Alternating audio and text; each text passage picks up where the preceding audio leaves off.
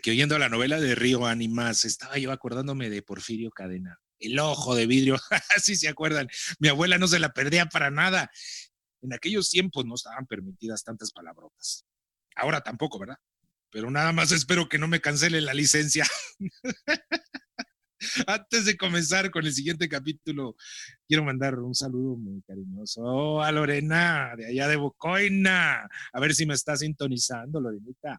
Voy para allá este fin de semana, a ver si me pagas una vieja deuda. Volvemos después de un pequeño mensaje. ¡Vámonos!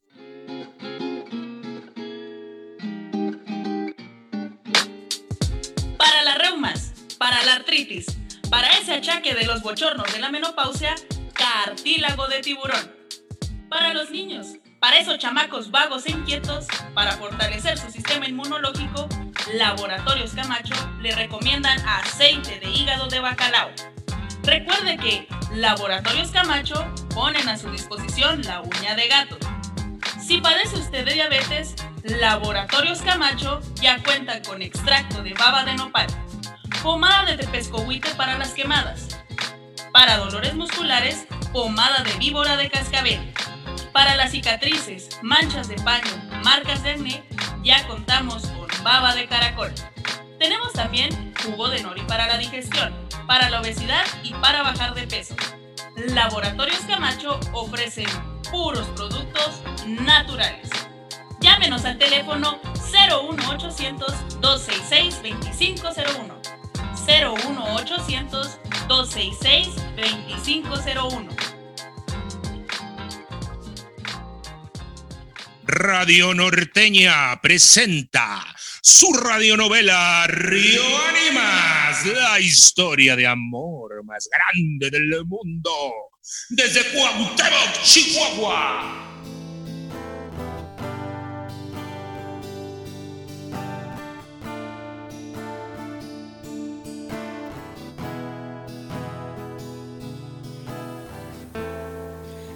Ahí está tu trago de sotol.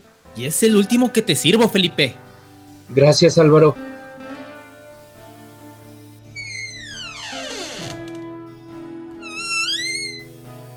¿Qué le sirvo, David? Un vaso de agua, por favor. Felipe, perdóneme, pero quiero hablar con usted. Sirve dos tragos más. Uno es para David. Yo lo invito. No, gracias. Agua está bien. No se le puede negar un trago al hombre que lo ha perdido todo.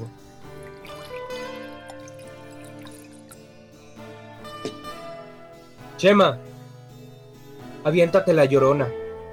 Otra vez.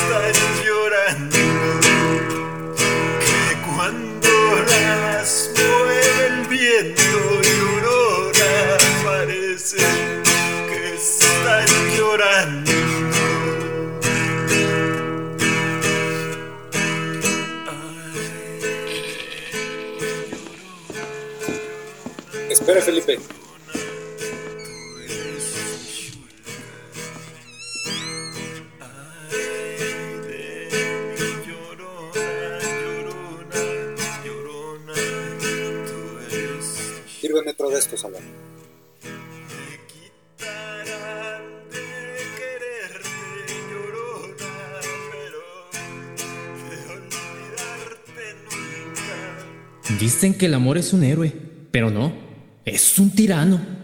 A pesar de todo el escándalo que se armó por la infidelidad de la Élida, había algo que nos impedía a todos condenarla. El contrato que Felipe había firmado bajo el ciprés del Camposanto. Él mismo, el propio Felipe, se encargó de mostrárselo a todos en el pueblo, salvando así el honor propio y el de ella.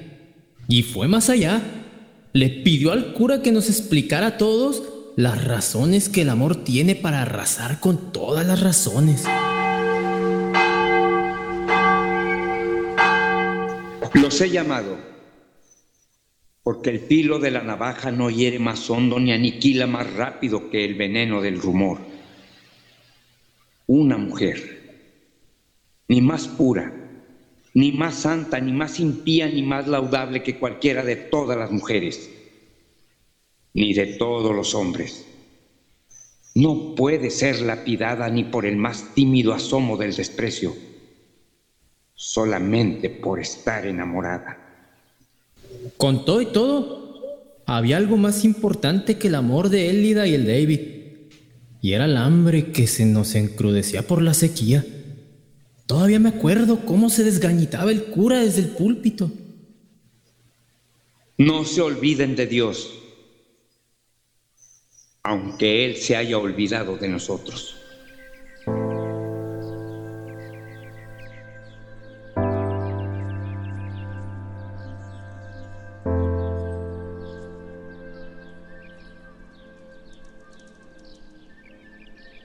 Se nos está muriendo la tierra. Dijeron por el radio que el gobernador mandó bombardear las nubes para que llueva. ¿Para que llueva dónde, ingeniero? Donde sea, pero que llueva. Chihuahua entero se está secando. Hemos mandado traer agua de Krill, de San Juanito y hasta del pozo de Areponapuchi. Sí, Fausto, pero esa agua ya no es buena para tomarla. No es buena para el consumo humano, ni siquiera para las bestias. Entonces, ¿qué? ¿La tierra se muere y nosotros nos vamos a morir con ella? Ese fueron los hijos de Delmira, los de Fausto y los de Chema. Ese fueron mis hijos y tus hermanos, Chito Jabalera. ¿Y para qué se quedaban? Aquí nacimos. ¿A dónde nos vamos nosotros? Ya se me están muriendo los animales por falta de agua. Pues sabías de vender lo que te queda. Pero sí que me queda. ¿Qué chingados me queda? Ya no tengo nada. Lo andaba buscando, ingeniero. Pues, ¿para qué soy bueno? Usted dirá. Pues, pues es que el muchacho ese que trajo usted, ¿Qué con él? pues, es que me quiere comprar los árboles, esos que tengo en el patio, pero Pues véndaselos. ¿Qué lío con eso? Usted véndaselos. Adiós. es que, pues, pues me da mucho dinero por ellos y pues la verdad, la verdad no valen tanto, no valen nada, ya están casi secos, hasta quién sabe qué me da aceptarle el dinero. Usted agarre los billetes. Pues, ¿cuánto le está ofreciendo? Mucho, mucho dinero, casi 20 mil pesos por todos, por los seis. Ande, Clementina, no sea bruta. Agarre el dinero antes de que se arrepienta. Él sabrá su negocio. Pues, ¿cómo la ve usted, ingeniero? Aquí el Chito Jabalera tiene razón. Acepta el dinero. ¡Ingeniero! ¡Ingeniero! ¿Qué pasó, Irineo? Los hijos de Delmira están muy graves. Tomaron agua del charco de la represa. Chingada madre. Le dije a Delmira que no los dejara ir para allá. Yo voy a ir a buscar al padrecito. A lo que queda del pinche padrecito. ¿Tan mal están? Sí. Esa agua está toda contaminada ya. Al rato van a caer los pocos animales que nos quedan. Ve aquel padrecito y, y tráetelo. Yo voy por Álvaro. Ahí le queda un poco de ampicilina, a ver si sirve de algo. Pobrecitos plebes. Les ha haber dado pues, harta sed y se les hizo fácil. La ampicilina que yo tenía era muy poca. Dos, tal vez tres dosis para cada uno de los plebes. Morirían una semana después. Habíamos estado trayendo pipas con agua de krill, pero ya no era muy buena tampoco. El lago de Arareco estaba seco. A las cascadas de Basaseachi solo les quedaba el nombre. Ni Morris ni Ocampo tenían agua de donde pudiéramos traer. Así empezaba la devastación de Río Ánimas. Nuestro pueblo era tan pequeño y tan insignificante que ni siquiera aparece en el mapa de Chihuahua. Así como nos podía ayudar el gobierno si ni siquiera existimos.